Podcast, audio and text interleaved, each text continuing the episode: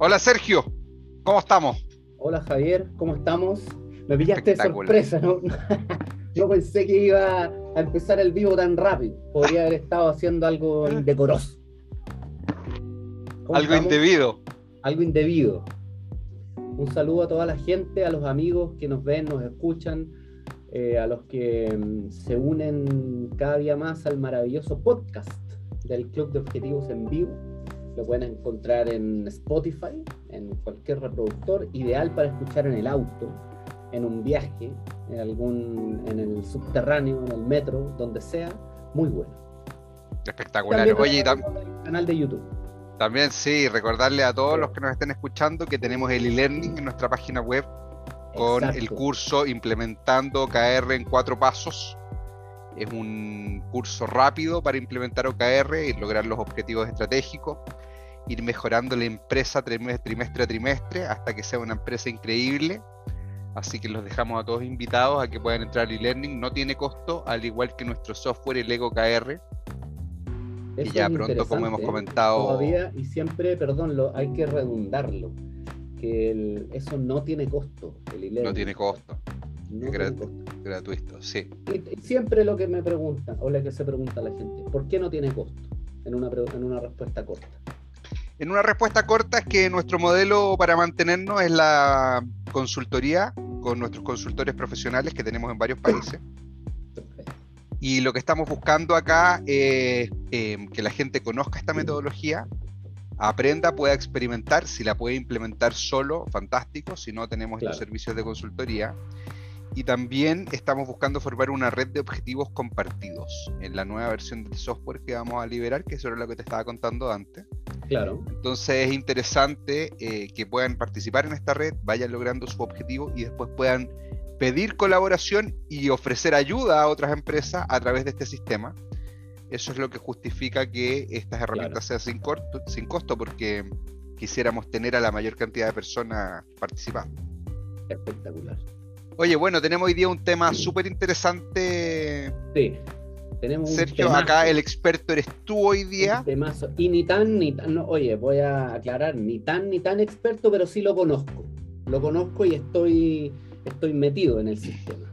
Lo conozco desde hace algunos años. Vamos a hablar de la blockchain y las nuevas tecnologías que, a las que esto aplica y cómo está revolucionando, revolucionando el mundo. O sea, sabemos que en, países, en, potencias gigantescas como Estados Unidos, eh, Inglaterra, Alemania, Francia, esto ya no es, es más que una, es más que una suposición, es una realidad absoluta. Bueno, cuéntanos para empezar, ¿qué es esto del blockchain? La blockchain, primero tenemos que, antes de quizás de hablar eh, de la blockchain como tal, hay que tener claro quizás el concepto de la centralización y la descentralización. Por ejemplo. Ok. ¿Ya? ¿Me sigue? Eh, le sigo, le sigo, señor, le sigo, señor. La centralización, por ejemplo, en, en, palabras fáciles, según todo lo que voy a hablar, quizás es, según mi experiencia y lo que yo he podido eh, recopilar para, para tener datos muy claro que no soy ningún experto, ningún profesor en la materia, pero sí lo conozco. Lo que se entiende como centralización es más que nada, por ejemplo, en términos prácticos, em, una compañía. Por ejemplo, cuando usamos redes sociales y se cae, ponte tu WhatsApp, o se cae Twitter, o se cae Facebook. O se cae el banco. O se cae el banco, etcétera. Eso es porque dependemos de un sistema centralizado. Por ejemplo, tú que eres ingeniero en informática podéis profundizar mucho mejor que yo en los términos técnicos. Por ejemplo, se cae, ¿cómo tú me puedes explicar? Se cae el servidor de un banco o el servidor de WhatsApp y se cae todo WhatsApp en el mundo. Eso significa en pera y manzana que estamos bajo un sistema centralizado, porque dependemos de, una, de un gran cerebro, ¿o no? O sea, lo que pasa, sí, lo que pasa es que estos sistemas, porque por ejemplo, uno pensemos en un banco grande. ¿Mm? El sistema, el banco, va a tener su arquitectura distribuida. Exacto. De hecho, eh, para cumplir ciertas normativas en ciertos países incluso, el banco tiene que tener el data center repartido en varias regiones geográficas porque imagínate que hay un cataclismo natural, hay un terremoto, o algo por el estilo, y se destruye este data center, entonces el banco tiene que tener la posibilidad de operar desde otra zona. Lo vemos, por ejemplo, esto en la nube. Por ejemplo, si tú vas al Amazon Web Service o al Azure de Microsoft, tú de hecho puedes elegir en cuál de los data centers de ellos quieres estar. Y puedes tener réplicas eh, en tiempo real para alta disponibilidad. Sería como un sistema descentralizado dentro de uno centralizado. Es que eso es justamente lo que te iba a comentar, porque lo que yo entiendo y creo que para donde va tu comentario es que esto no solamente es descentralizado en términos de la infraestructura informática, sino que es, término, es, descentralizado en términos de, la propiedad y, digamos, de, quién es el dueño del dato. Ah, porque si yo vamos a ir en, unos minutos más. Ya, claro, porque si yo pienso en el banco, el banco puede estar descentralizado técnicamente, pero ellos son los que dominan la información que está dentro centralizadamente. Entonces, hagamos esa diferencia entre la parte técnica y la parte eh, más lógica. Claro, y se supone que el, después pasa, claro, pasa a la descentralización. Se empezaron a crear estos sistemas informáticos descentralizados, donde es la utilización de distintos tus servidores con los peligros y ventajas que esto tiene para poder crear eh, movimientos P2P o peer-to-peer. Entonces, bueno, mira, espera, antes que sigamos avanzando, déjame darte el ejemplo de descentralizado eh, a nivel técnico y administrativo más grande que yo conozco. Claro. Internet. Nadie puede venir y decir voy a pagar Internet. Y a lo mejor, porque nadie es el dueño de toda la Internet. De hecho, la tecnología del TCP/IP, del protocolo de comunicación, la gracia que tiene es que puede buscar la mejor ruta para llevar un paquete. Entonces, si alguien me apaga una ruta, puedo tener una ruta alternativa y llegar a ese mismo lugar y ir a consultar ese servidor que a lo mejor está en otro país. Claro, exacto dentro de todo este, este sistema descentralizado, eh, ¿te acuerdas, por ejemplo, de los modos? Esto trae a, colación los torrents. ¿Te acuerdas del, del BitTorrent que existía? Totalmente. Y ahí estaba el Napster y todas esas cosas. Eso es un sistema. Los que ya somos viejitos lo conocimos. Ese, ese es un sistema descentralizado donde la gente no, no dependía de algo, sino que la, información o los archivos que se compartían van, saliendo de computadores de personas o de particulares repartidos en todo el mundo. Claro, y los archivos, cada archivo estaba copiado en varios computadores al mismo tiempo, entonces si alguien apagaba su computador, se iba a dormir, se le qué sé yo. Ese es el mayor ejemplo quizás de descentralización junto con, el, bueno, parte del Internet, de lo que tú estás diciendo. En el 2000, creo que 2008, 2009, aparece un, white paper de una persona que, mira, es raro, es bueno, es bueno porque es como misterio sin resolver. Ah, claro. ahora ya sé de lo que me voy a hablar. Tipo, aparece una persona que se hace llamar, que no existe, se hace llamar Natochi Nakamoto, o Satoshi. Satoshi, Satoshi. Satoshi. Satoshi Nakamoto, que muchos dicen, muchos dicen que es Elon Musk pero otros dicen que no. Y él ha insinuado algunas veces, pero dice que no es. Bueno, en el 2009 aparece un white paper de un, de un creador que se llama Satoshi, se hace llamar Satoshi Nakamoto, que em, propone el intercambio em, de dinero digital entre personas con un activo llamado Bitcoin. Entonces, eh, ¿Con qué iba a ser esto? El, intercambio de este activo o de este dinero digital. Parece que te perdimos. No, no, no, yo estoy acá. Yo lo escucho perfecto. Escucho. Parece que estamos teniendo problemas con la conexión. Yo estoy. Yo estoy. ¿Aló? Sí, me fui. Satoshi. Nos, nos hackearon. Yo estoy. Perfecto. ¿Aló? ¿Aló? Yo estoy perfecto. Sí. Yo nunca paré. A lo mejor yo estuve cortado. Nunca paré. Estoy, estoy por cable de red gracias a mi amigo Satoshi Nakamoto. Ya, ok. Sigamos entonces. Ya, continúa. Entonces aparece este tipo, eh, se hace llamar Satoshi Nakamoto, donde propone una red de intercambio de dinero digital. ¿Y para qué? ¿Con qué fin propone este? en dinero descentralizado, donde este, este sistema de intercambio iba a eliminar absolutamente a los intermediarios, por ejemplo, los bancos, eh, notarías, firmas, eh, contratos, etcétera, y toda la transacción de dinero iba a ser eh, peer-to-peer, persona a persona. Bueno, ahí entonces se hace sumamente claro la necesidad de tener un sistema descentralizado desde el punto de vista no solo técnico, sino que administrativo. Absolutamente. Porque si yo pongo, hago todo eso y pongo de nuevo que haya una entidad, bueno, ese pasa a ser el nuevo banco. Pasa a ser centralizado, claro. Entonces, eh, saca este tipo, este activo digital absolutamente nuevo, como una nueva tecnología. Hay una persona que es, que es el, co-creador de la blockchain, que se llama Nicolás Carey, no sé, yo lo ubico por solo el nombre, no sé si el, el tipo es programador, es informático, no sé, pero es el cofundador de blockchain.com. Por ahí después lo vamos a buscar, pero parece que es un tipo así mega, mega genio. Entonces, ahí es cuando se crea la blockchain, que es la cadena de bloques donde se transmiten, donde se, intercambian estos activos, o por ejemplo el Bitcoin, que fue el, el, que inició todo este tema del, del, intercambio de activos digitales o de una moneda digital, de intercambio de dinero digital, de una nueva forma de hacer dinero que propone Satoshi Nakamoto. Mira, acá tenemos el perfil de Nicolás en LinkedIn.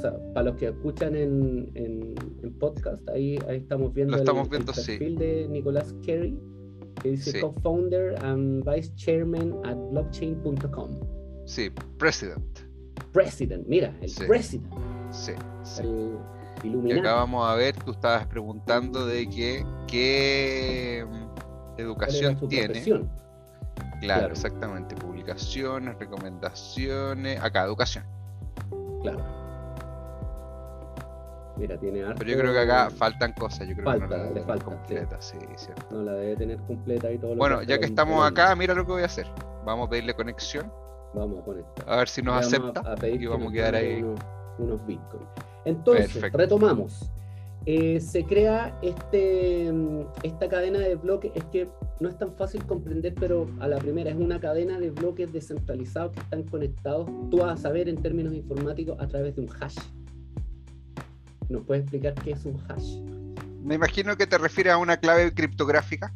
Exactamente. Entonces, lo que debe estar ocurriendo ahí es que hay una conexión segura, por así decirlo. Claro que es un poquito parecido a lo mejor lo que uno hace cuando uno compra por internet y mete la tarjeta de crédito y uno ve que tiene la página el candadito.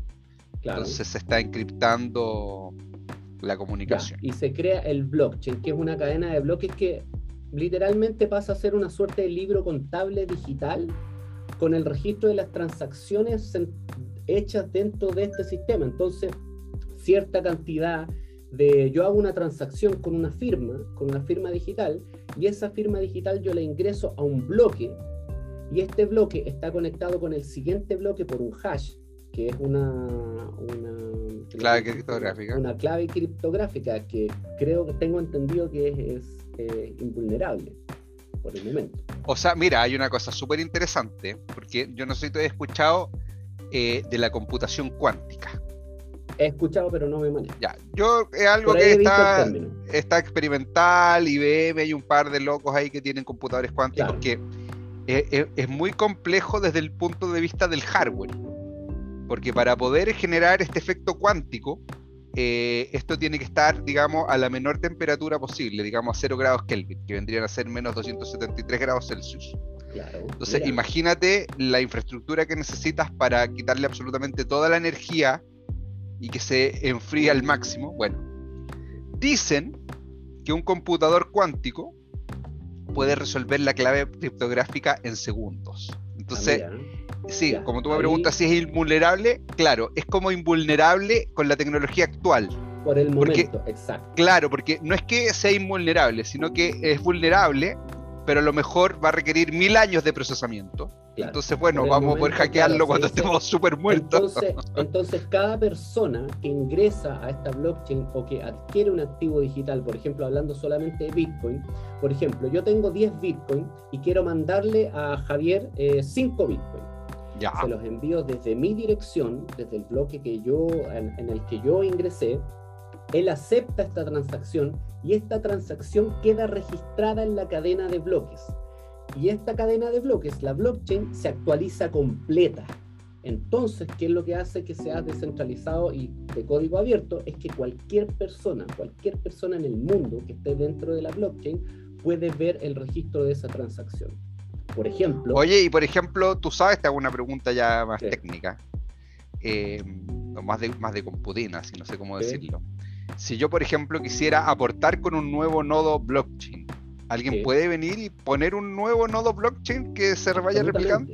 Sí, absolutamente. Eso es, es, ahí donde se crean las nuevas redes. Este Javier es un adelantado en el mundo, en el mundo de la mente. Claro, es ahí cuando se crean las distintas redes. Por ejemplo, en, los que sabrán dentro del mundo criptográfico o del dinero digital que, se creó en la blockchain con el Bitcoin, después de esto se empezaron a crear otro tipo de redes, por ejemplo como Ethereum, que es la segunda red y, y quizás es la más importante en términos de funcionalidad, porque se empiezan a crear eh, otros propósitos para esto, no solo activos de reserva de, de dinero digital. Por ejemplo, Bitcoin es solo dinero digital, no tiene otra función Ethereum pasa a ser creado como una, mm, una fuente de creación de aplicaciones y de contratos inteligentes a través de la blockchain.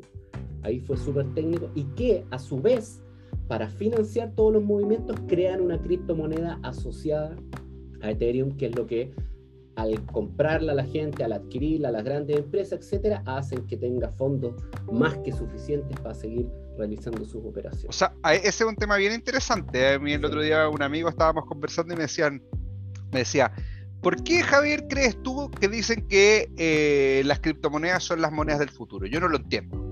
Yo la verdad, Sergio, yo personalmente tampoco lo entiendo mucho. Entonces a lo mejor tú nos puedes acá iluminar un poquito. Em, y yo le, lo que le trataba de explicar es que estas criptomonedas tienen normalmente otro tipo de proyectos asociados. Exactamente.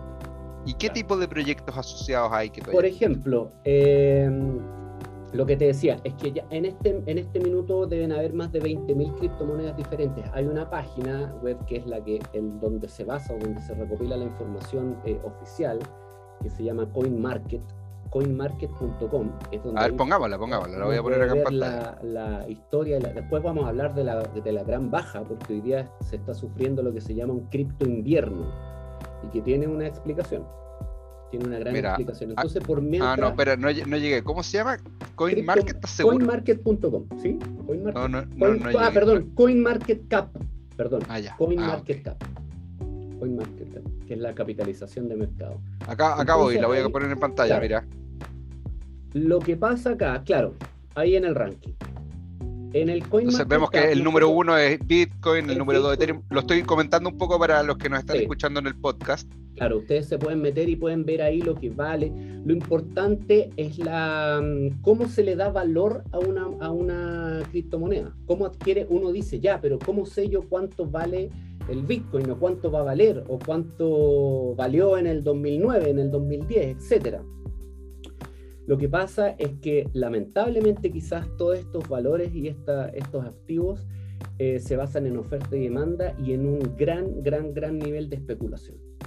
Ejemplo, en el, hay, un, hay, hay, algo muy chistoso y anecdótico. En el 2000, 2010, cuando llevaba apenas un año el Bitcoin, que ya se en, en no sé, en la Deep Web o en la web más, más, más de computines, eh, se transaba este activo digital que era el Bitcoin y se decía, no, en, unos años más esto va a valer dinero. Eh, va, vas a poder intercambiar cosas a través de Internet y vas a poder pagar con el, con el Bitcoin, que va a ser una nueva moneda. Era como jugar a la gran capital, por decirlo. El Monopoly. El Monopoly, exactamente. Pero con, con, fichitas que tú comprabas en, en Internet o las adquirías gratis habían páginas donde tú podías bajar tu Bitcoin y acumularlo, como acumular mascotas virtuales. Y hay una persona, no recuerdo el nombre, pero el 22 de mayo, que es el día del, de la pizza Bitcoin, el Bitcoin Day se llama, el 22 de mayo, que fue hace poquito, este tipo fue a una pizzería, eh, si no miento, creo que una Pizza Hut, y habló con él, conocía al dueño, etcétera, etcétera y le dijo quiero llevar dos pizzas, pero sabéis que quiero, quiero, quiero probar, tu cachai lo que es la tecnología del, blockchain y los bitcoins, no, no tengo idea. Explicaban, conversaron, etc. Y le dijo, ya, ¿cuánto valen las dos pizzas? Le dijo, no, sale 41 dólares la cuenta. Le dijo, ¿quieres que te las pague en bitcoin? Y le dijo, pero ya, bueno, ya, créate, se, creó la cuenta, etcétera, etcétera, la billetera digital, porque tú tienes que tener una cuenta digital en un, sitio web donde... Que está conectado al blockchain. Que está conectado al blockchain, donde tú creas tu dirección o, por decirlo, tu billetera. donde tú vas a recibir, porque en algún lado los tienes que recibir, así se, se transa. Y el tipo le compra las dos pizzas en... ¿Cuánto le compró? Por ahí lo tenía. Creo que 10.000 bitcoins. 10.000 o 11.000. hoy día entonces un... En el, en el momento más alto del bitcoin, que fue creo que en el 2020, 2019 por ahí, el Bitcoin tocó techo y 68 mil dólares llegó a costar cada moneda de Bitcoin. Y esta persona tenía 10 mil. 10 mil, o sea, 680 millones de dólares. No, como más, yo creo. No, 680 millones de dólares. Si son. 68 eh, mil. Son 680 millones de dólares. En su punto más alto. Cada uno. no, pues el total, los 10 mil bitcoins. Este tipo es famosísimo, siempre lo entrevistan todos los años de los grandes mercados, de qué pasa, qué sientes ahora, y el tipo habla de que en algún momento después se quiso matar, que no, y que es parte de la vida, ya él creo que ya lo asumió. Entonces, a lo que pasa, la, cantidad de, monedas que hay o el, o, lo que se crearon, porque la, gente que crea criptomonedas o las empresas o las corporaciones crean una cantidad X de monedas. Eso te iba a decir que tiene una escasez eh, eh, artificial. claro, a menor cantidad, obviamente, como se conocen todo con todas las cosas del mundo y objetos, a menor cantidad, mayor valor, más exclusividad, por decirlo así. Por eso hay, hay, monedas que son trillones y trillones de monedas que están en circulación para financiarse estos proyectos y esas monedas valen más baratas. Bitcoin vale muy caro porque sufre de la especulación y hay muy pocos Bitcoin. Por ejemplo, si tú pones, no sé, creo que Bitcoin hay 21 millones solamente de Bitcoin. Entonces, por eso el Bitcoin ha llegado a tocar techos tan altos. Después vamos a explicar por qué ahora está tan barato, por qué bajó tanto. Acá lo encontré, rápidamente, mira. Ya hay 18.74 millones. de bitcoins en circulación. Ya, ¿y cuántas monedas de Ethereum hay? Mira, búscate. Mira, no, hay 900 bitcoins minados cada día, creados. Claro, claro. Con un tope de 18 millones. Entonces, eso hace que obviamente suba el valor de la moneda y crezcan las especulaciones para la gente que se maneja en el término, en los términos bursátiles o en bolsa, acciones. Ethereum tiene más, tiene 113,5 millones. Ethereum tiene mucho más. Hay, hay, hay, y eso ya es poco. Hay monedas que tienen trillones y hay monedas que tienen cuatrillones de unidades. Entonces, lograr que suba el precio de una moneda teniendo trillones de unidades es muy difícil porque son muchas, muchas, muchas, muchas, muchas. Entonces, las que tienen menos. Eh, ¿Y por qué los que hacen esas monedas hacen tantas? Podrían hacer menos se supone que hacen tantas para, para, que se repartan más y en un momento ellos al llegar a ciertas metas, porque todos estos, los proyectos criptográficos, las criptomonedas, eh, tienen un roadmap. Por ejemplo, una, un proyecto que hace 5 mm, trillones de monedas dice, para efectos de venta, si nosotros llegamos a vender 5 millones de dólares en moneda, vamos a quemar 2 trillones de monedas. Y eso va a hacer que el valor suba porque vamos a eliminar las criptomonedas. Eh, los creadores pueden quemarlas. Bueno, es como agarrar los billetes y tirarle una. Exactamente lo mismo. Entonces, eso hace que el valor suba inmediatamente y los proyectos dicen: eh, si, si, nosotros llegamos a la meta en el roadmap de 10 millones de dólares en venta, vamos a quemar 200 millones de monedas. Y eso va a Bueno, pero, pero cuando la, todos los que tengan la moneda suba su valor y las Claro, pero las monedas que se queman eran de alguien, pues alguien está botando plata a la basura, digamos. Los creadores. Claro. Los creadores. Los crea solo los que crean la moneda, los que tienen la dirección de quema, porque siempre se guardan monedas en direcciones de quema, que es reservas para poder quemar, para hacer Están monedas en una billetera para quemar, digamos. En una billetera digital para quemar. Por ejemplo, eh, hay un chico que se llama Vitalik Buterin, que es un programador, es el creador de Ethereum. Es un tipo, si, lo, si busquenlo por ahí en internet, un tipo que yo creo que es un alien. O sea, el, el aspecto físico de él ya es absolutamente extra humano, es un tipo rarísimo. Él es el creador de Ethereum y él eh, reconoce que en, en, estos momentos él ha quemado, no sé, valores por más de 400 millones de dólares. Quemados. Mira. Quemados a propósito. ¿Para qué? Para que la moneda suba de valor o baje. El, no, ese tipo está loco y aparte de ser un, un mega genio. Eh, por ejemplo, Elon, Elon Musk lo, lo, idolatra. Mira, yo acá volviendo al tema de Satoshi Nakamoto, ya que volviste al tema de los creadores, hay algunos que dicen que es un acrónimo compuesto de Samsung, Toshiba, Nakamichi y Motorola.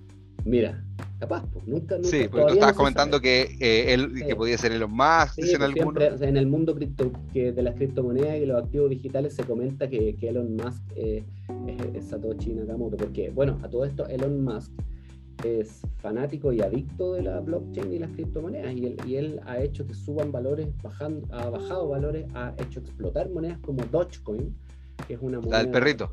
La del perrito, que él empezó a subir Twitter eh, diciendo que Dogecoin era el futuro y el precio de Dogecoin se quintuplicó en horas. Hay gente que se hizo multimillonaria con, con y después venden y cambian, etcétera. Después podemos hablar de cómo, da para otro tema, de hablar cómo puedes cambiarlas por dinero digital, eso se hace en casas de cambio a través de internet.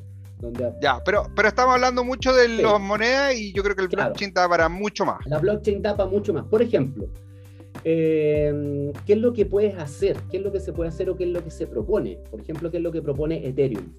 que es quizás eh, la moneda más importante en cuanto a funcionalidad y por algo el valor que tiene a, lo que ha llegado. Una moneda de Ethereum cuesta aproximadamente, ahora muy baja, más baja, pero 2.000 dólares. Se dice que puede llegar a costar, no sé, 50 mil dólares cada moneda, porque propone em, crear contratos inteligentes, contratos descentralizados. Esto es decir, por ejemplo, eh, lo mismo que almacenar las piezas o las monedas, pero con códigos, tú vas a saber más, con códigos, con script de programación que si se cumplen, estos van a hacer que suceda algo o que se ejecute una acción y se, y se, mm, se haga efectivo el pago o el cumplimiento del contrato. Esto a través de scripts realizados en forma de direcciones dentro de la blockchain. Es como cuando uno deja un cheque en la notaría.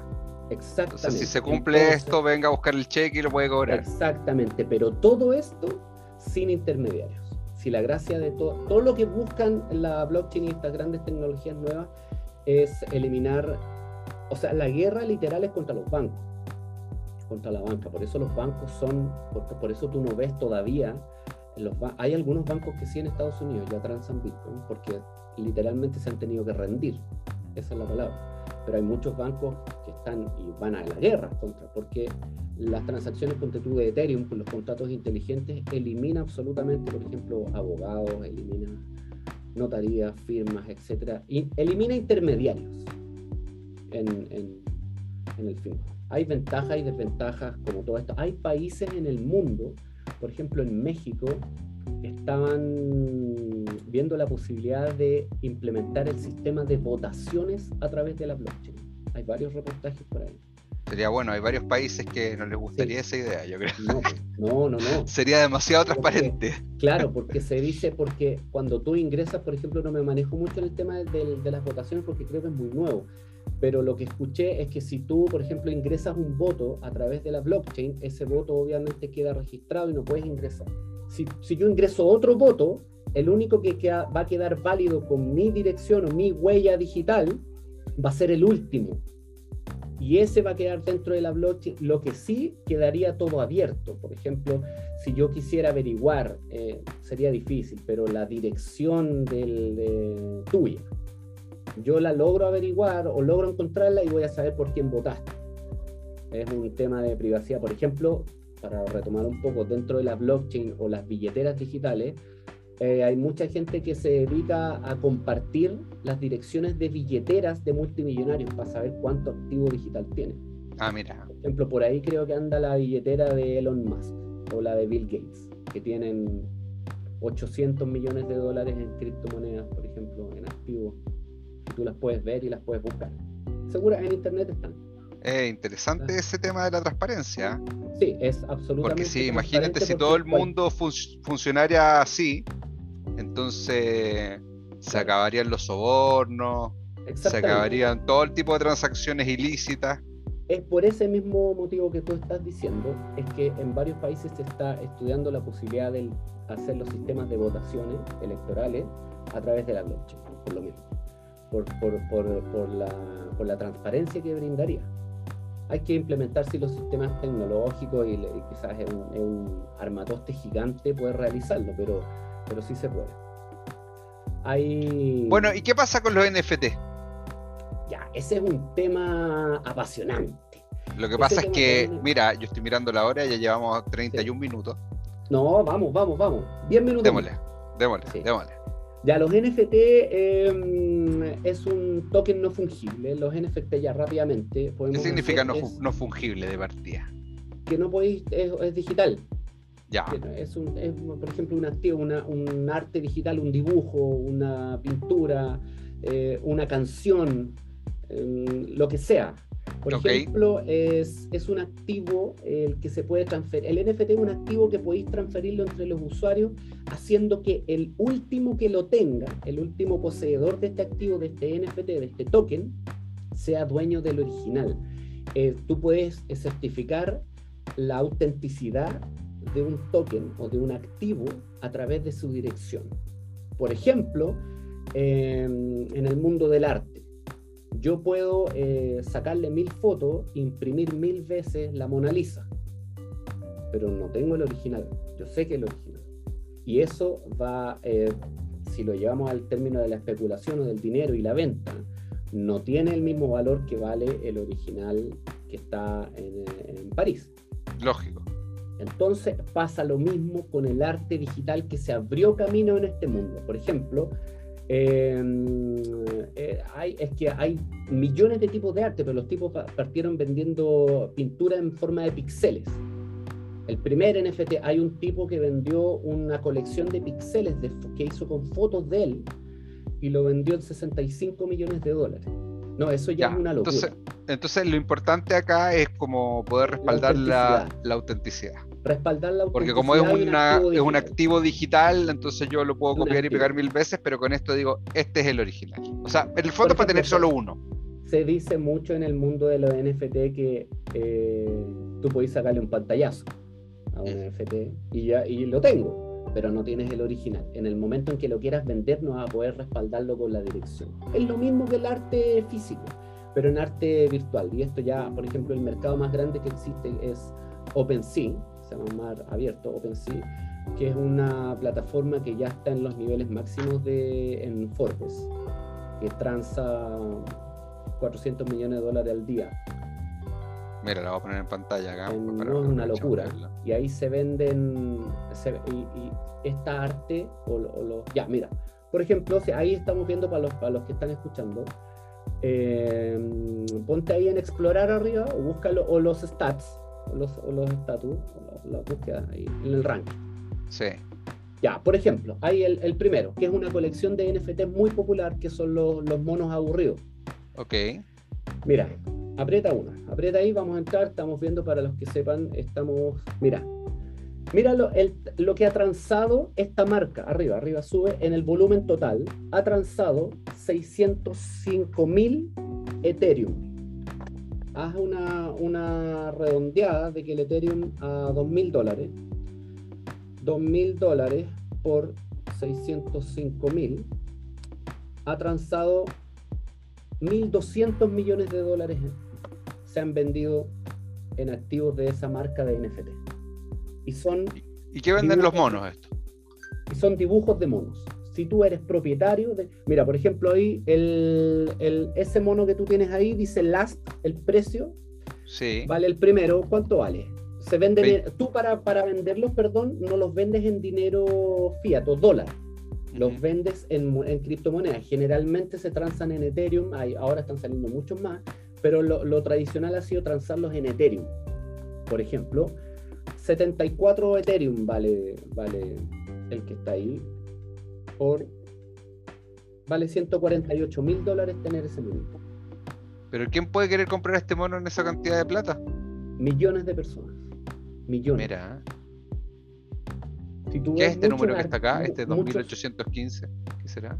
Es el número, el, identificador. Ah, el ID. Así se llama. Ah, y acá están las transacciones. Las transacciones, ¿viste? si tú te metes a la, imagen, ahí están las transacciones, todo absolutamente transparente y tú puedes ver la dirección de quién lo tiene, quién es. Mira. Mm. Absolutamente transparente. Por ejemplo, acá que dice Rommel Aníbal, a ver, veamos. Se basan en la especulación. Todo esto se basa en la especulación. Por ejemplo, eh, el, el rapero Snoop Dogg él tiene una colección de NFTs y vende sus NFTs en millones y millones de dólares. Se dice que es el artista más rico en el mundo digital. Mira, ahí estamos viendo, solo para los que escuchan, eh, vende una colección que se llama The Doggies. Y ya ha transado en el total, mira, dice ahí 7200 Ethereum. Vamos a redondear un Ethereum a 2000 dólares. 7200 por 2000. Él ya ha transado 14 millones de dólares vendiendo estos monitos, que son monitos pixelados. Son como de Minecraft. Es un JPG, si eso es lo que pasa. Hay gente que no, que hay muchos memes, hay muchos memes que se dan en el mundo de las criptomonedas y los NFT que dicen, por ejemplo, yo yendo a trabajar por un salario de, de 600 dólares mensuales 30 días a la semana, 30 días al mes mientras que en Estados Unidos hay un niño de 15 años vendiendo un JPG por 2 millones de dólares. Eso es típico. Bueno, y eso pasa, es, base a la especulación. Esos monos, ponte tú, la, la, colección más famosa que hay se volvió famosa porque muchos artistas famosos, por ejemplo, Justin Bieber compró uno y lo puso en su perfil de, de Instagram, su foto de perfil. Eso hizo que muchos artistas lo compraran. ¿Y qué pasa? Sube el precio, oferta y es algo también los NFT pasan a ser algo aspiracional. Todos los coleccionistas de NFT sueñan con tener un Bored Ape, un monito en su perfil o tener, y es un simple JPG. Así mismo se venden, Por ejemplo, uno de los dos creadores. Pero nadie más lo va a poder tener, no el original, por. El original no, tú puedes sacar un pantallazo, pero a la hora de venderlo no podías hacer nada, podías decir que podías jugar. Uno de los dos creadores, no me acuerdo cuál fue, uno de los dos creadores de Twitter sacó una foto de su primer tweet, del primer tweet de Twitter, y lo vendió como, como NFT. Lo convirtió. Tú puedes convertir cualquier cosa a NFT. Y él lo vendió como NFT, y lo vendió en una cifra millonaria. Ya, y el NFT acá también está validado por el blockchain. Exactamente. El NFT se valida dentro de la blockchain, que no es, no es más que la cadena de bloques donde se validan las transacciones. Y los NFT, para venderlo, para, para certificar la autenticidad, tú lo valoras dentro de la cadena de blockchain al momento de, de transarlo. Oye, Sergio, a ver, estoy mirando la hora. ¿eh? Sí. Interesante. es que lo que pasa es que puro dan ganas de más. Sí, no, estamos bien. quiero más, quiero más, quiero más, pero yo creo que acá, bueno, que no podemos extender acá todo el día, me imagino. Sí. Bueno, la gente puede meterse a, puede meterse a investigar. En, en Chile ya hay, hay una comunidad grande de personas que, que operan con activos digitales. Yo mismo he comprado, eh, siempre se dice que hay que tenerlos a largo plazo, o sea, porque uno nunca sabe.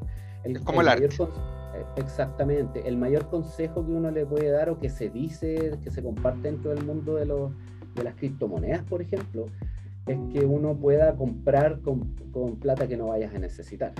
Porque hay gente que se puede volver loca y, y, que puedes mantenerlo a largo plazo. Otro tema ya es No, yo escuché, por ejemplo, el otro día una persona que tuvo que vender su casa para poder pagar la deuda de Bitcoin. Absolutamente, sí, existe. Y se terminó divorciando porque la mujer estaba enojada porque había quedado sin casa por culpa de los bitcoins. Absolutamente, no, es que esa gente ya que se pone a hacer trading, comprar, vender, ya hay que, hay que estar un poco más avanzado y bastante loco también. Pero hay que quizás es, tener como las criptomonedas, no sé, hay gente que tiene criptomonedas o bitcoin guardados desde el 2014. Son gente que en una billetera digital tiene 8 o 9 millones de dólares y no pretenden sacarlo, hasta que en algún momento tú lo puedas convertir. Pasa con, eso es lo que se puede hacer, tener y dejarla a largo plazo, de aquí al 2030, y revisar cuánto valen tus activos digitales. Y si no valen nada, es plata que se fue, y si valen millones de dólares, feliz, mejor. Oye, Sergio, espectacular. Te quiero decir que aprendí mucho más de lo que yo pensaba. yo también. Muy entretenida la conversación. Sí. Así que, bueno, dejamos a todos invitados para el próximo miércoles en vivo y para que puedan también entrar a nuestro canal de YouTube, ver las reproducciones de estos en vivo, a Spotify, al podcast. Exacto. Los dejamos invitados también, como decía antes, al e-learning de OKR, a activar su cuenta en el software, en EcoKR, para que vayan logrando sus objetivos. Y te dejo para que cierres con las últimas palabras, por favor, con mucho gusto bueno, vamos a sacar una, una, criptomoneda de Futurec, se llama Futucoin, Futurec Coin. claro, o, se debería llamar, claro, el, el Ecoin. Ecoin, claro. No, bueno, un saludo a toda la gente que, que escucha, que escuchará, así que cuídense mucho y pásenlo bien, nos vemos el próximo.